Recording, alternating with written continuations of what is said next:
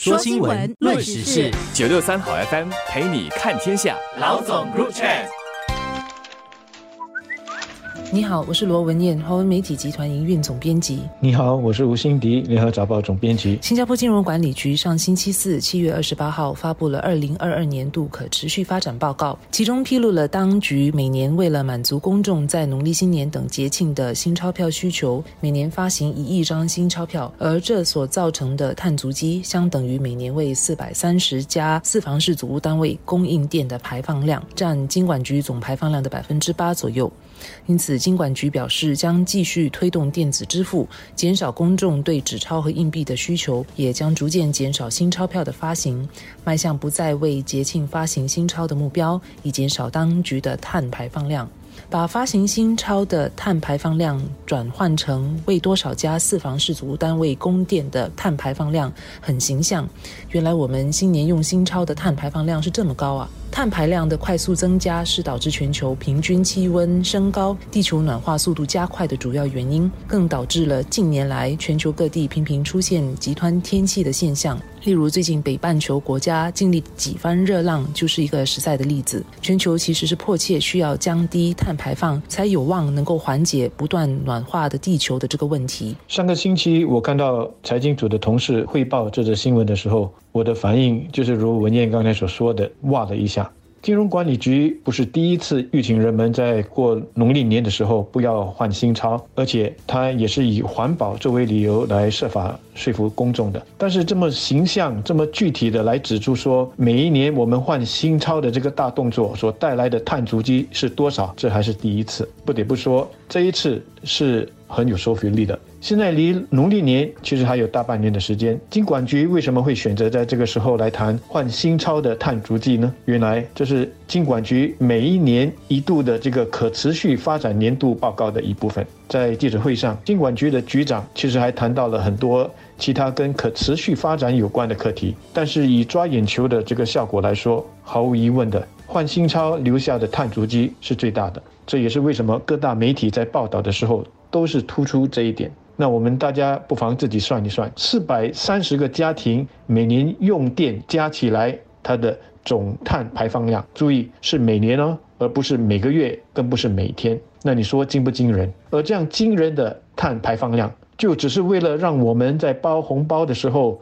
里面可以是新的钞票。那你说这究竟值不值得呢？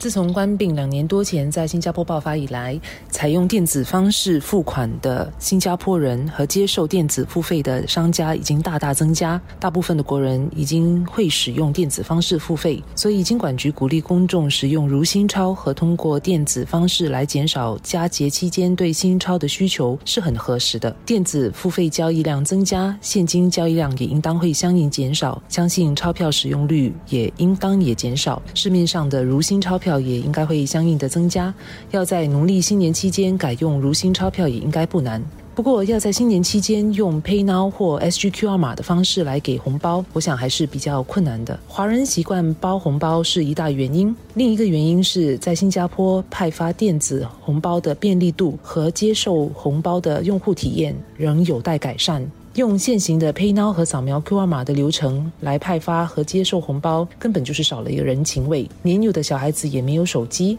大人比较难 PayNow 给他们，只能直接转账给他们的父母，这样就少了拜年的传统和仪式感。如果金融机构能够发挥创意，把人们派红包的方式和红包封的设计模拟到电子付款世界，让整个用户体验模拟的像派红包和接受实质的红包一样的话，相信就会有更多人愿意。意这么做，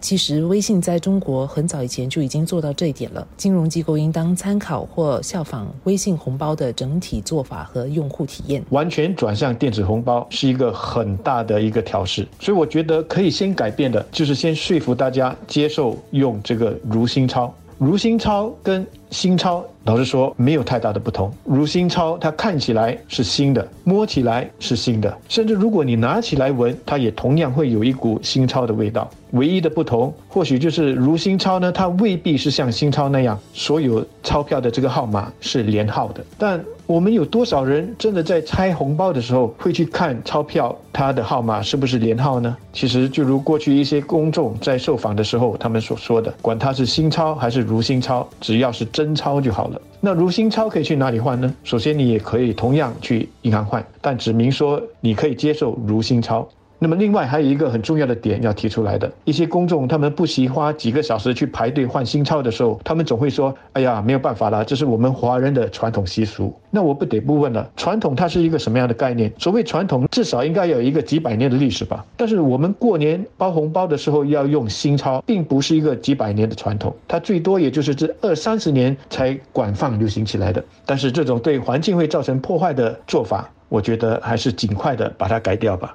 我想，一般国人都会同意，地球暖化是人们需要正视和急需处理的问题。但仍有很多人都不清楚个人应该怎么做，减低碳排放量是什么，还有怎么进行。又或者是知道了，也认为事不关己。即便是自己不再用新钞票包红包，到超市不用塑料袋，也起不了什么作用。在新加坡致力推广与发展低碳科技，要朝二零五零年近零碳排放的目标迈进的同时，政府还是得继续努力，通过公共教育来提高人民的环保知识和意识。最理想的状况是，人们是出于对于环境的关心而自愿改变心态和习惯，但难免也需要用一些强制的手法来引导人们和企业改变习惯，包括政府向企业征收碳税、超市开始为塑料袋收费等等。除了民众外，企业更有责任尽量减少碳足迹。上市公司和大型机构现在每年都会发表一份可持续报告。我希望企业不只是讲空话或虚有其表，而是在机构上下各方面都贯彻要减低碳排放的努力。而大企业和政府机构更应当负起领导作用，